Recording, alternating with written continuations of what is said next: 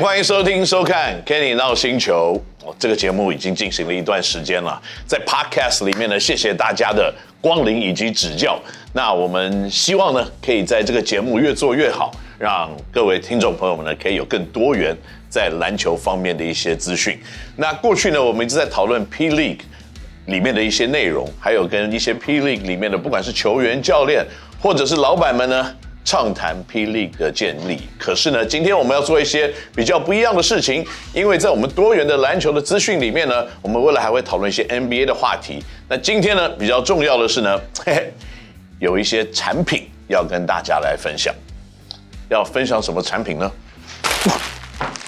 一看就知道丢这个东西的人臂臂力没有很好，然后呢，也丢的没有很准，你知道，因为打篮球，你知道传球哦，人家都说你传球要传到射手的胸口，所以他拿到球可以直接出手，一传传到这个地方，这个摆明就是让学弟难看嘛。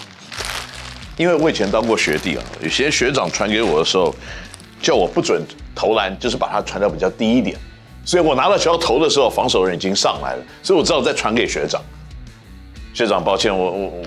我知道你知道你是谁，没有开玩笑，没有学长，你在我心目中你就是偶像了。那个好，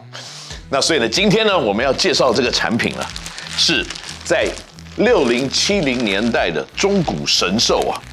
也是当时联盟里面，而且我认为 NBA 有史以来最伟大的球员之一，那就是 Mitchell Ness 做的张伯伦复古球衣。这个 Mitchell Ness 是一个非常有质感的做球衣的公司啊，所以他们做出来的产品在 authenticity，就是跟着它复古的这个品质，还有它的回归原味的样子，那是绝对没有话说的。所以今天张伯伦这件衣服呢，哦，非常的有质感的样子。那。其实，在六零七零年代啊，很多的规范跟现在的 NBA 就不一样。你可以看到胸前这个十三号是特别的大，啊，特别的大。然后这个洞洞的材质呢，我知道我不是材这个做衣服上面的专家啊，不过这个完全也是要回溯到当年做球衣的材质的样貌。也就是这种洞洞的样貌啊，也是我在八零年代打高中、大学篮球的时候一样的这种材质，所以呢，有这样子的一件衣服，说真的是非常的厉害，嘿嘿，因为它上面都不是烫印的，基本上都是用 stitching，然后再做上去的材质，就是完全的反映当时的职业的水准啊。那张伯伦在七二年这个球季有什么很特别的？其实，湖人队在多年以来，他们一直有像 Elgin Baylor、Jerry West 这种人的时候呢，他们都没有办法拿下最后 NBA 的总冠军，因为当时就是一些像 Boston Celtics 在六零年代完全是霸占整个联盟，特别在十年里面呢，十一年里面赢了九个冠军吧，还是十年赢了九个冠军，所以在六零七零年代的时候，不但球队的数量比较少，而且呢，更重要的是呢，当时啊。Boston 基本上就是一个全名人堂的阵容跟大家来对战，所以几乎每年都他们赢。所以现在大家在讨论像 LeBron James 这种啊，什么抱大腿了，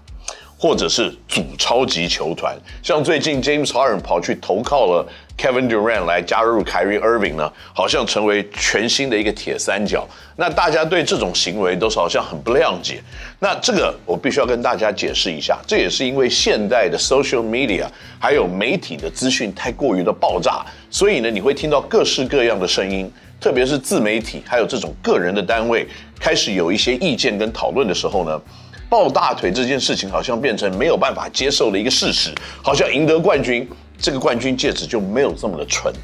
不过我必须要在这边跟大家报告一下，就是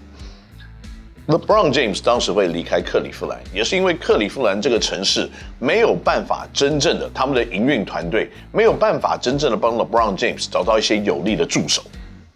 像九零年代可能一些比较强的球队，像 Michael Jordan 的公牛，他有 Scottie Pippen，你会说啊，Scottie Pippen 是选进去的，好，那 Tony Kukoc 也是选进去的，那可是呢？其他人像 Dennis Rodman、像 Ron Harper、像 Steve Kerr 这些人，都是因为他们的管理阶层的慧眼独到，而且呢，老板的口袋够深，愿意出钱让这些明星级的球员可以聚集在一起。所以呢，你会发现一个球队有年度最佳防守球员、篮板王、三分球王，这个年度最佳第六人，然后你还有这一种，呃，有史以来最伟大的小前锋来搭配 Michael Jordan，这样子的阵容。那这个当然就是管理阶层厉害了，所以 Jerry Krause 呢，他真的厉害吗？他当然真的很厉害。那 LeBron James 有 Jerry Krause 这种人吗？他没有。那我们回溯到洛杉矶湖人队在七一年、七二年这个球季是发生了什么事情呢？就是 Elgin Baylor 那年基本上是退休的，可是因为他打了这么多年的湖人拿不到冠军戒指，Jerry West 也熬了十二年。Mr. Clutch 也拿不到冠军戒指，然后张伯伦来了以后，待了第一段时间，那终于跟这个球队达成了一个可以磨合的默契，而形成了七一七二年呢，在当时的时代最伟大的球队，比 Boston 十连胜啊九年冠军还伟大吗？也许这冠军戒指的数量没有这么伟大，可是，在单一年份的爆发力，六十九胜。这是当时 NBA 单一球季最多胜场的一支球队，一直到了后来公牛队七十二胜，还有后来勇士队的七十三胜呢，才形成了破他们纪录的一个结果。可是，在七一七二年那一年呢，他们仍然有一个纪录是屹立不摇的，在 NBA 的历史里面呢，就是挂在那个第一名的排行榜，就是三十三连胜这样子的一个纪录。三十三连胜有多困难呢？为什么到了这么多年来都没有任何一个球队可以打破它？嗯，因为平均水准上升嘛。那平均更厉害的选手越来越多，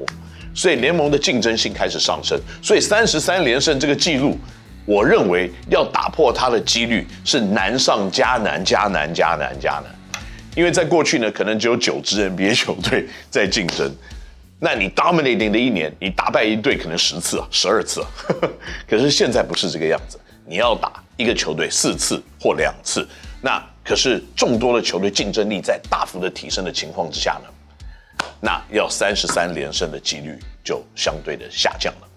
那这件球衣还有什么很特别的地方呢？我认为，在当年的湖人跟张伯伦的关系，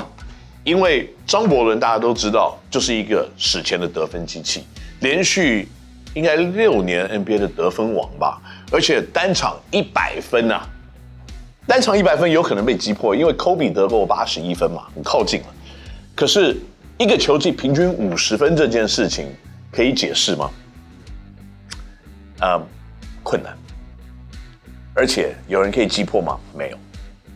那另外一个重要性是呢，他在联盟的历史里面仍然是篮板王啊。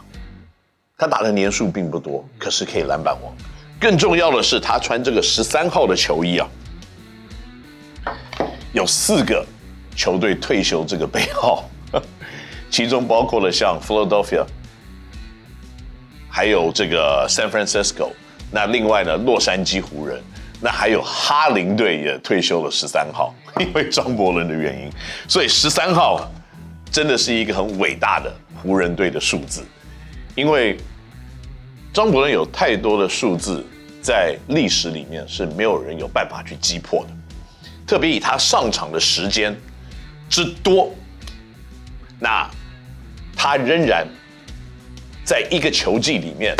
平均上超过四十八分钟的时间，嗯。你可能会说啊，不是一场比赛就四十八分钟吗？因为那个球季他们打了几场延长加时赛，他都全打了，所以他打了每一分钟啊，一个球季，这个现在是不可能的吧？现在哪一个球季有一个球员可以打每一分钟的？那不可能的。张伯伦做到。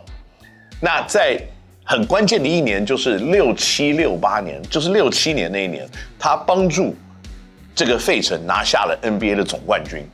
那那一年呢，也是他正式的。从平均三十几分的分数开始，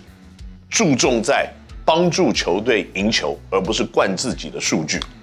所以他在防守面更多的付出，在篮板面更专加专注。那在助攻的时候呢，可怕的地方是他决定哎，我这一年我不想得太多分了，我不想平均三十分了，我今年要到二十几分的时候，他在六八年拿下了助攻王啊。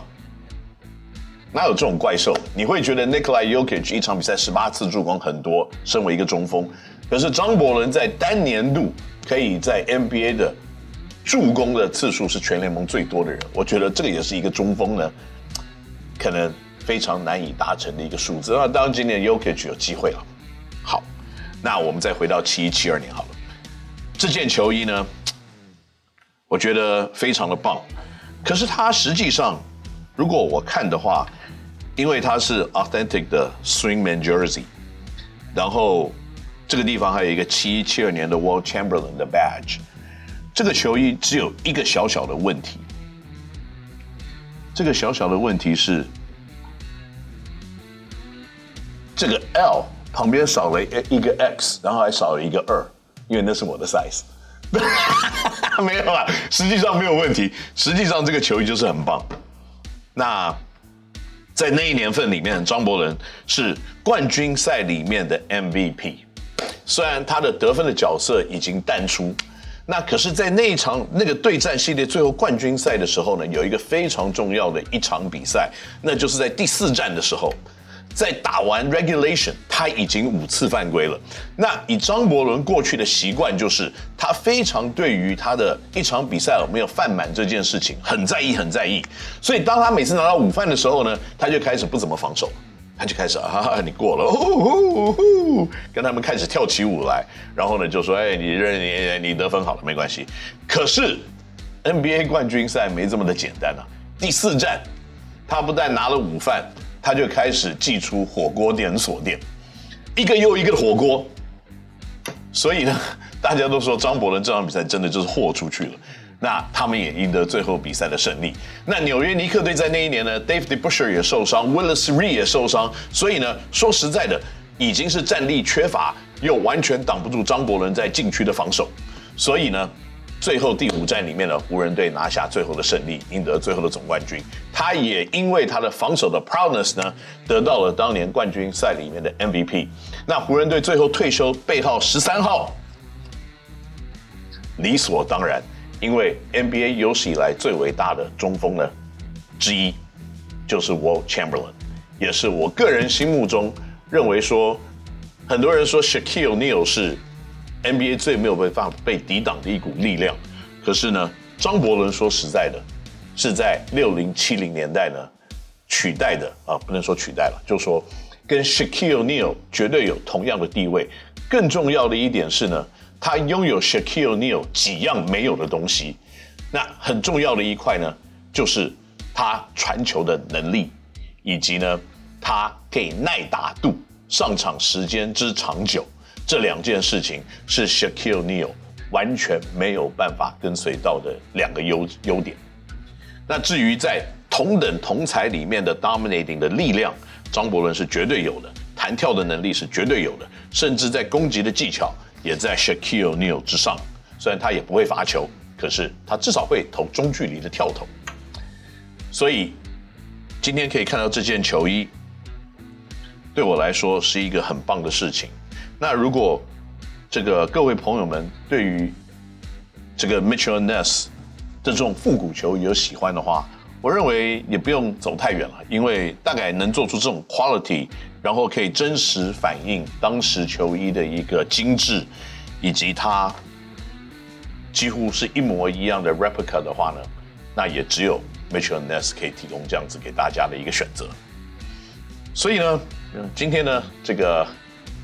张伯伦的开箱可能就到这里了。不过在接下来呢，我们在这个 Kenny 闹星球的节目里面呢，也会有越来越多跟大家介绍一些多元的，不管是篮球的产品，要不然就是呢，对于你打篮球训练可能会有一些进步的空间的地方，还有呢，更多的 pe 的内容，还有更多的 NBA 内容，都会在这边跟大家一起分享。所以呢，不要忘记了。在每个礼拜一的晚上八点钟呢，就是我们 Kenny 闹星球的首播，不管是在 Facebook、在 Social Media，还有在我们的